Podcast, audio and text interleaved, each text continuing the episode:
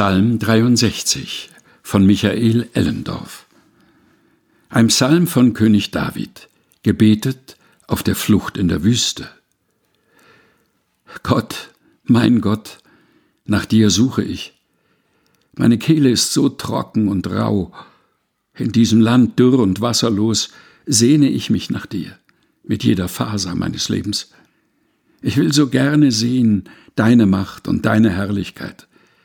Deine Güte ist das Größte für mich.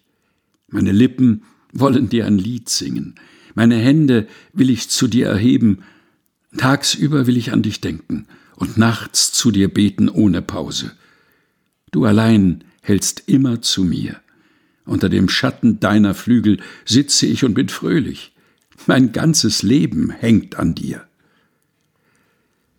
Ein Text frei nach Psalm 63 von Michael Ellendorf, gelesen von Helga Heinold.